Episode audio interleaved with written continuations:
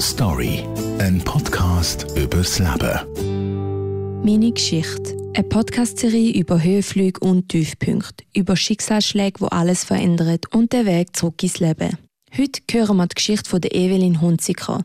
Ihren Vater ist im Dezember an Covid-19 erkrankt und im Januar mit 64 daran gestorben. Also mein Vater der ist äh, Anfang Dezember an Corona erkrankt. Meine Mami auch gleichzeitig. Die Isolationszeit haben sie eigentlich sehr gut überstanden. Es hätte dann eigentlich auch geheißen, dass sie beide wieder raus könnten, dass sie entlassen liegen. Und dann kurz vor Weihnachten, um den 21. Dezember, hat der Papi Atemnot bekommen. Schweißausbrüche und dann hat dann die Mami mit der Ambulanz ins Spital gefahren.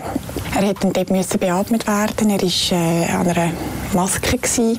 Beatmungsmasken und nach zehn Tagen hat es geheißen, er brauche mehr Sauerstoff, es ging nicht mehr so, er muss auf die Intensiv verleiht werden.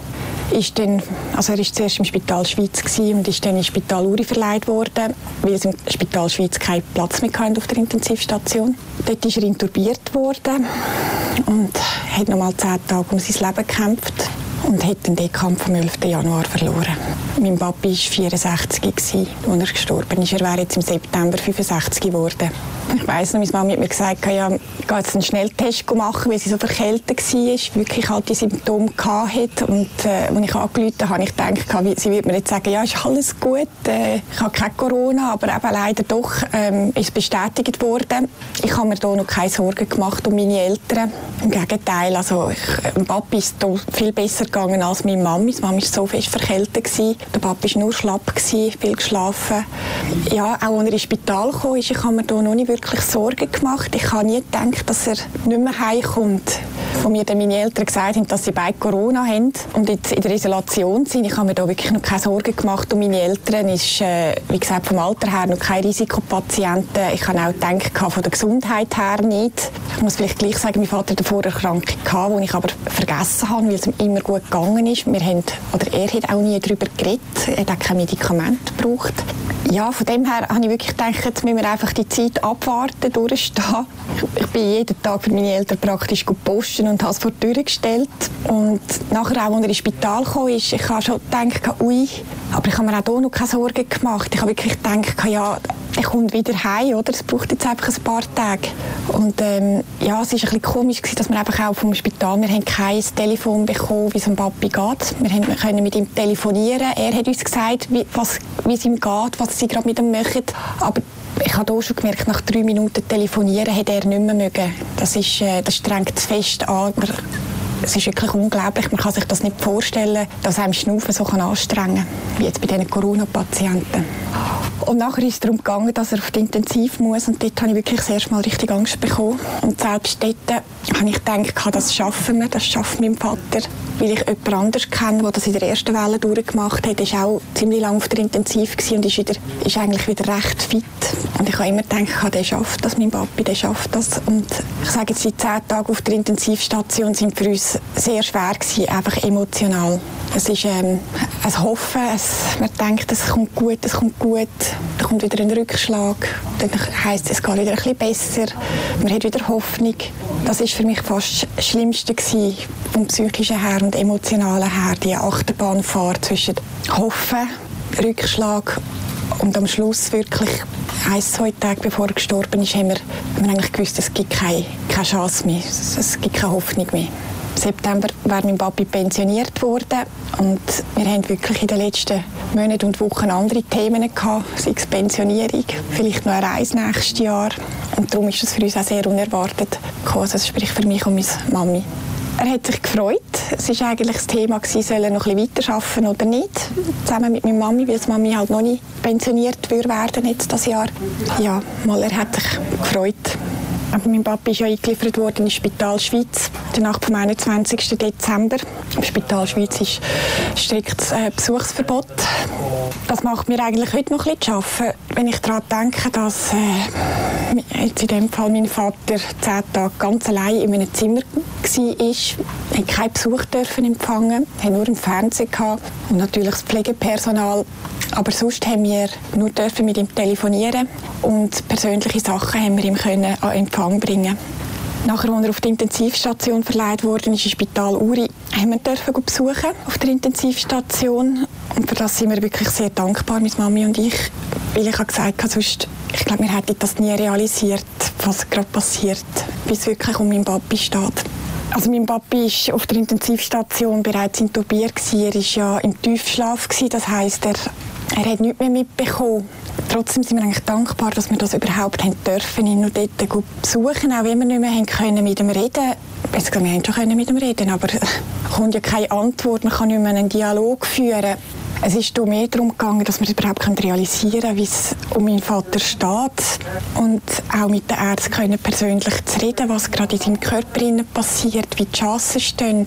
Es ist vielleicht schon auch eine Art von Abschied gewesen, wo wir so nehmen können, aber ich sage, die Tage, die wir vorher hatten, wo wir noch hätten können mit dem Papi reden, die sind uns genommen worden. Durch das, dass wir einfach ihn nicht mehr besuchen durften. Eigentlich fehlt mir das im Nachhinein erst so in den letzten Tagen habe ich so angefangen zu realisieren, dass mir das eigentlich fehlt. Ich weiß auch nicht, ob ich das wirklich realisiert habe, dass es vielleicht das letzte Mal wäre, dass ich oder gewesen wäre, wo ich mit ihm können reden im Spital Schweiz, bevor er auf die Intensiv kam. Aber das macht eigentlich nichts. Es ist einfach so, ja, halt gleich das Persönliche. Also eigentlich tut es mir auch ein bisschen leid für die Leute, die wirklich ganz allein tagelang in einem Zimmer liegen müssen. Ich aus meiner Sicht stelle mir das furchtbar vor, so in der Isolation. Mein Vater hat sich nie beklagt. Mein Papi hat selbst hier im Spital gesagt, es geht mir gut, es kommt alles gut. Ich glaube, er hat schon gewusst, dass es eben nicht so gut kommt. Aber er hat mir und meiner Mami nie etwas gesagt.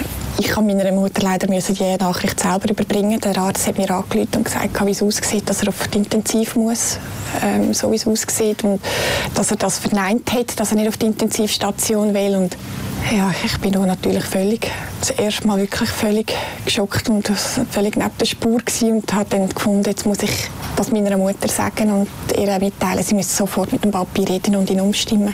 Sie braucht den Papi und auch ich. Dass wir den Papi schon Corona verloren haben oder Corona die Hauptschuld trägt, sage ich jetzt einmal, ist es besonders tragisch, weil wir vor 13 Jahren schon meinen Bruder verloren haben.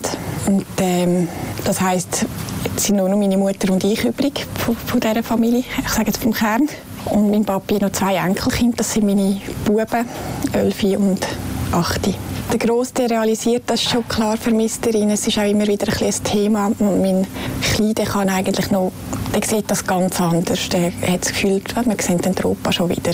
Ich weiß, dass es so ist. So richtig realisieren habe ich das Gefühl, tue ich manchmal immer noch nicht. Was ich nicht vertragen ist, wenn ich ans Grab gegangen Alles, was mir klar vor Augen führt, dass es, dass wirklich tot ist, dem habe ich sehr Mühe.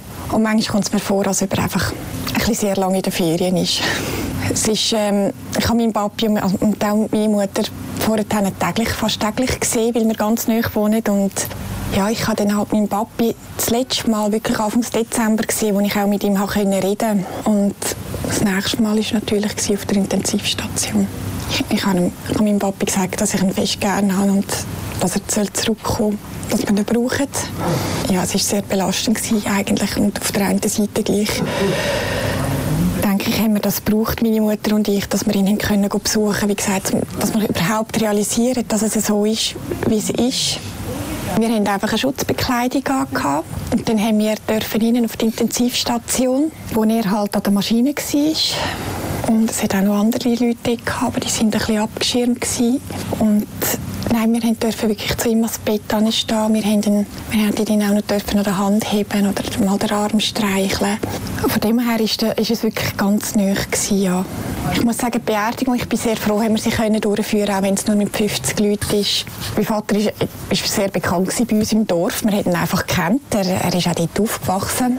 Früher in vielen Vereinen gewesen.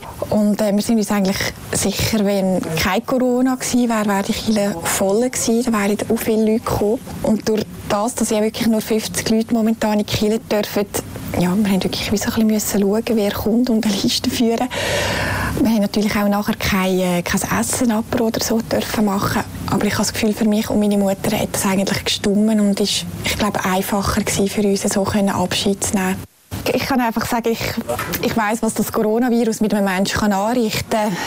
Es ist mir klar, es hängt vor allem zusammen mit Leuten, die Vorerkrankung haben, die wenn sie das Virus haben, besonders hart trifft, bis hin zum Tod.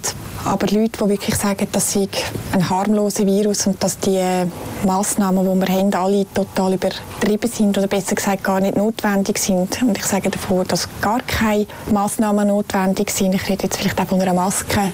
Das stimmt einfach nicht. Wir wissen nicht so genau, was sich mein Vater angesteckt hat, aber ich, wir gehen fest davon aus, dass er im Restaurant sich angesteckt hat. Es ist so, das ist so ein am Papi sein, fast sein Hobby gewesen. Er ist einfach gerne in Apero. Das hat er sich nicht nehmen Story, ein Podcast übers Leben.